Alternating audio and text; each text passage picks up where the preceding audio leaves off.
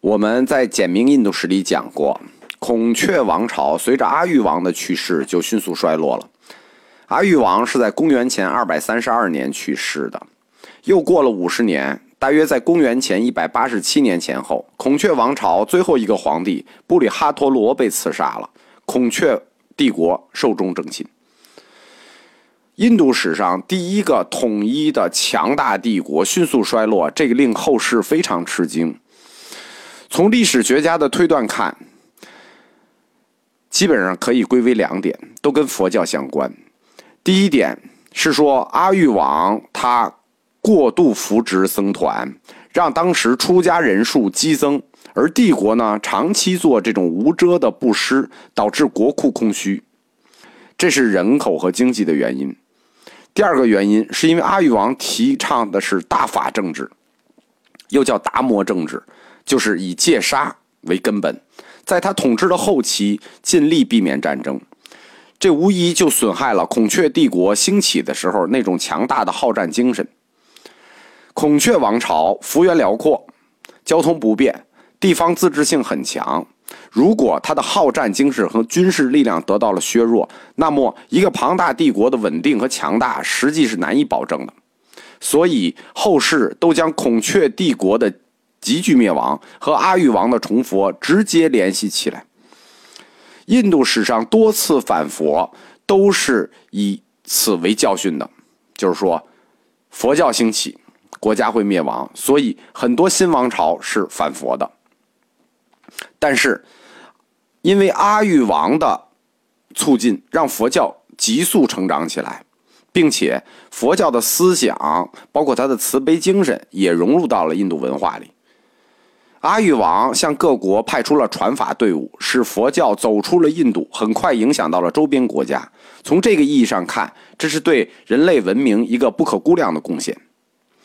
孔雀王朝衰落以后，兴起的是逊家王朝。逊家王朝很显然，他就是要立刻反佛的，举行了马祭，他宠信婆罗门教。婆罗门教的国王都要举行马祭或者叫马祀，就有点像我们泰山封禅一样，啊，是一种仪式。但是印度发生的法难比中国发生的法难要残酷得多。据传，大量的出家比丘、比丘尼、沙弥、沙弥尼遭到集体屠杀，血流成河；大量佛教的寺院被屠戮一空，仅存的比丘都躲到山里去了。我们说。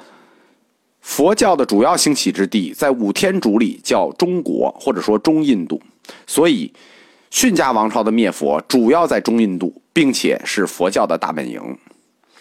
在后来逊且王朝的西征过程中，在北印度也灭佛，但时间比较短。逊家王朝灭佛法难结束以后，在中国就是中印度，佛教就元气大伤了。此后，虽然佛教也逐渐的恢复起来了，可以说它的兴盛再也没有达到过阿育王时代的那种恢宏。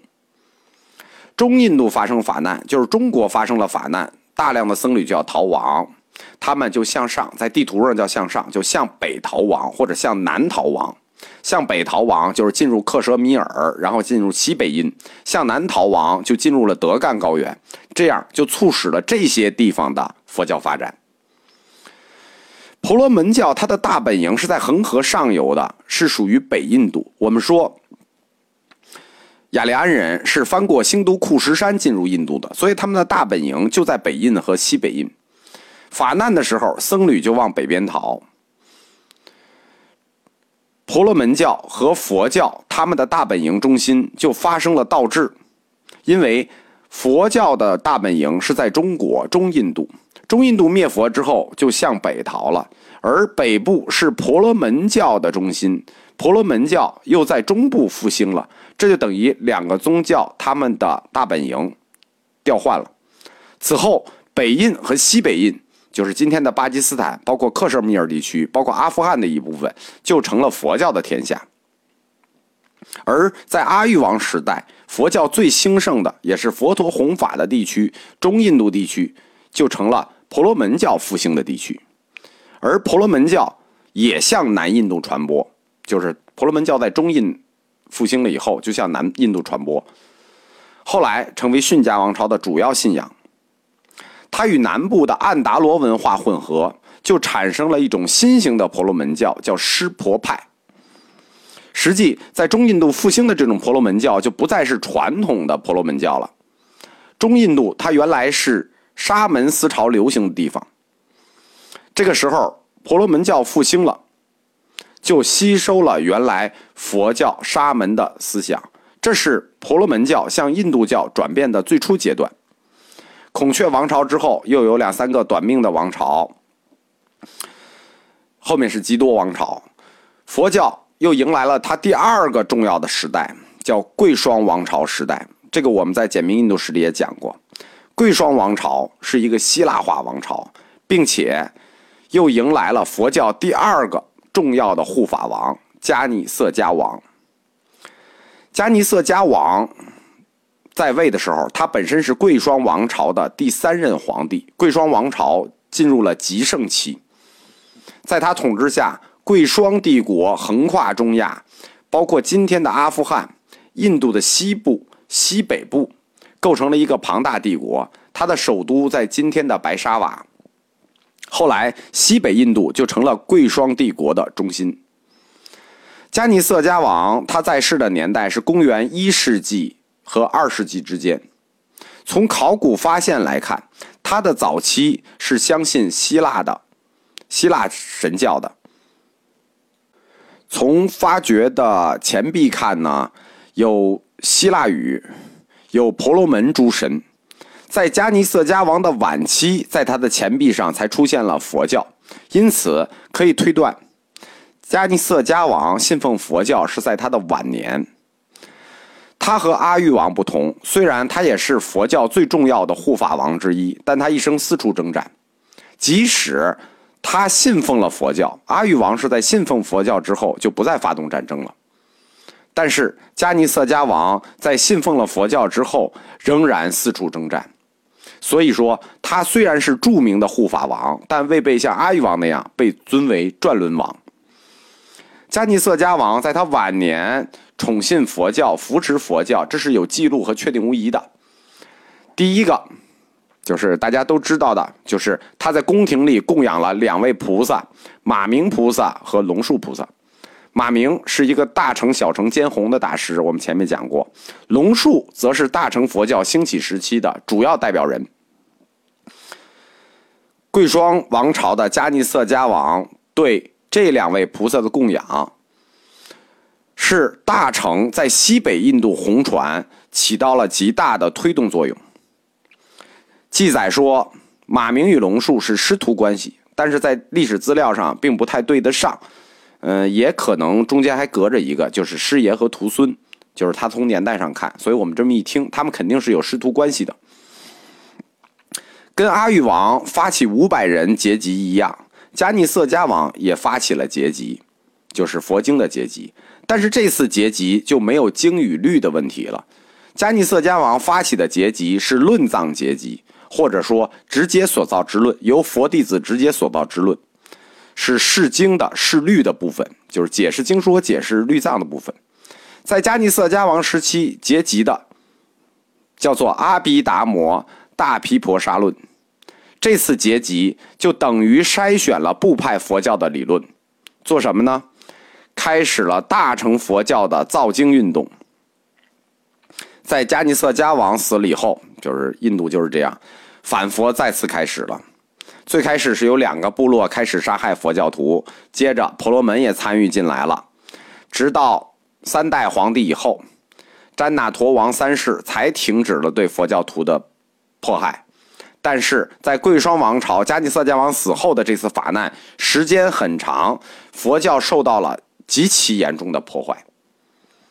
为什么每次佛教受到王朝的扶植、迅速兴盛之后都会有法难呢？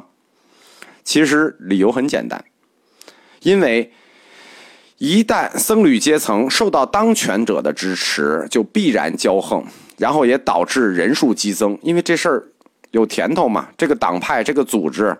进了这个组织，你有甜头嘛？当然，就大量的党员、僧员就进来了，所以导致僧团管理混乱。戒律形同虚设，道德普遍腐化。只要受到当权者支持的时候，他们道德都会腐化。这个时候，出家成了一种好职业，这样直接影响的是社会的劳动力缺失。而且，印度佛教跟中国佛教还是有区别的。印度佛教它有一个特点，它是不劳动的，它不像中国禅宗是劳动的，它是受供养。这么大量的僧侣要受供养，而且还不是一般的供养，就导致国库要花大量的钱。总的来说，中国和印度灭佛事件的根源是差不多的，都是因为戒律松弛、人员激增、国库空虚，只是导火索不同而已。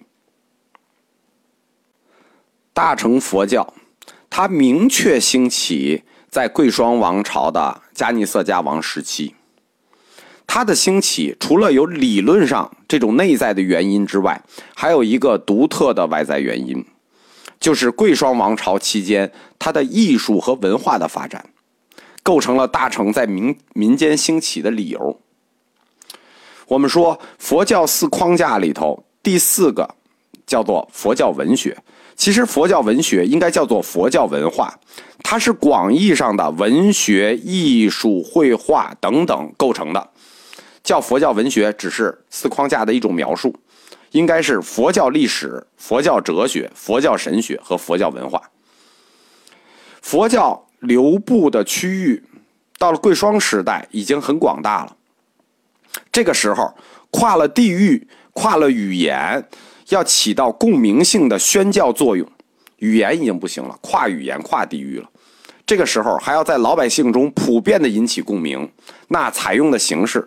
就是佛教艺术，佛教艺术在小乘时期是可有可无的，但在这个时期，因为这种跨语言、跨地域的原因，佛教艺术的教化功能就从可有可无变成了必不可少。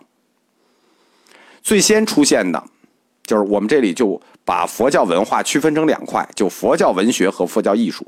佛教文学的作用，我们前面讲过，马明菩萨。通俗小说作家已经在文学上尽可能的渲染了。我们另一个要说到的是佛教艺术。最先出现的佛教艺术形式，就是这个佛教艺术是为了佛教的教化，是绘画、雕刻和建筑。因为绘画也好，雕刻也好，建筑也好，这些作品它是有具象性的，它可以直接把作者的理念表达出来。第二批出现的佛教艺术形式才是音乐和舞蹈，因为这个就属于理论的间接、理念的间接表达，它不像绘画、建筑、雕塑是直接表达，而绘画、建筑、雕塑，它是什么呢？它是这种寺院必不可少的啊，必不可少有绘画，必不可少它本来就是建筑，它必不可少有雕刻。佛教艺术，它的起源在佛陀时代是没有的，它起源于佛陀入灭以后。为了什么？纪念和歌颂佛陀嘛。它起源于佛陀入灭，但它真正兴起是在大乘阶段。那小乘阶段这几百年呢？为什么没有兴起？这是有原因的。因为小乘的教理是以脱离苦、追求寂静为志向的。什么意思啊？追求出离，苦集灭道，对吧？最后追求的是根本清净。他忙于解脱。小乘是要追求出世间，追求涅槃。音乐也好，绘画也好，舞蹈也好，这属于什么呢？用我们中国话讲，五音令人盲，呃，五音令人聋，五色令人盲。所以说，佛教艺术的这种形式，从根本上跟小乘佛教的义理追求是相悖的。而大乘的追求就不一样了，大乘他追求的就不是解脱，他追求的是再回来。是以广大的菩萨行自利并且利他，最终实现的是自度并且度他，普度众生。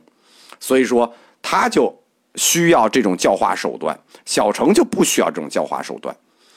大乘的教化有一个专门的概念，叫四摄法，摄像的摄。什么是四摄法呢？四摄法是说菩萨在众生中。进行工作的方法，就是菩萨在众生中应该如何工作。四摄法，摄的意思就是大众团结的条件。四摄的第一条叫布施，四摄的第二条叫爱语，什么叫爱语呢？布施不用解释了，解释爱语，又用慈爱的语言和态度，就是对大家要慈爱和蔼。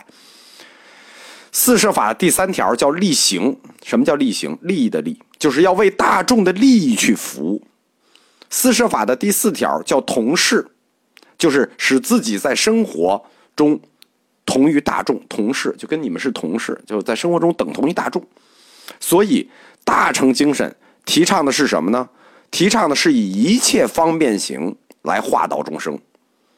什么是最方便行？我们前面说过，跨地域、跨语言，教众又不识字，那么绘画也好，雕塑也好，音乐也好，那这就是利于教化众生的。所以说，佛教艺术就从可有可无变成了必不可少，变成了一种重要方便，就是方便教化，重要方便。不仅佛教艺术的兴盛同大乘相关，其实佛教文学的兴盛也是同大乘相关的。我们说这两部分加起来，实际是我们说的佛教文学，它应该更广阔的用这个词叫佛教文化。我们在思框架里头。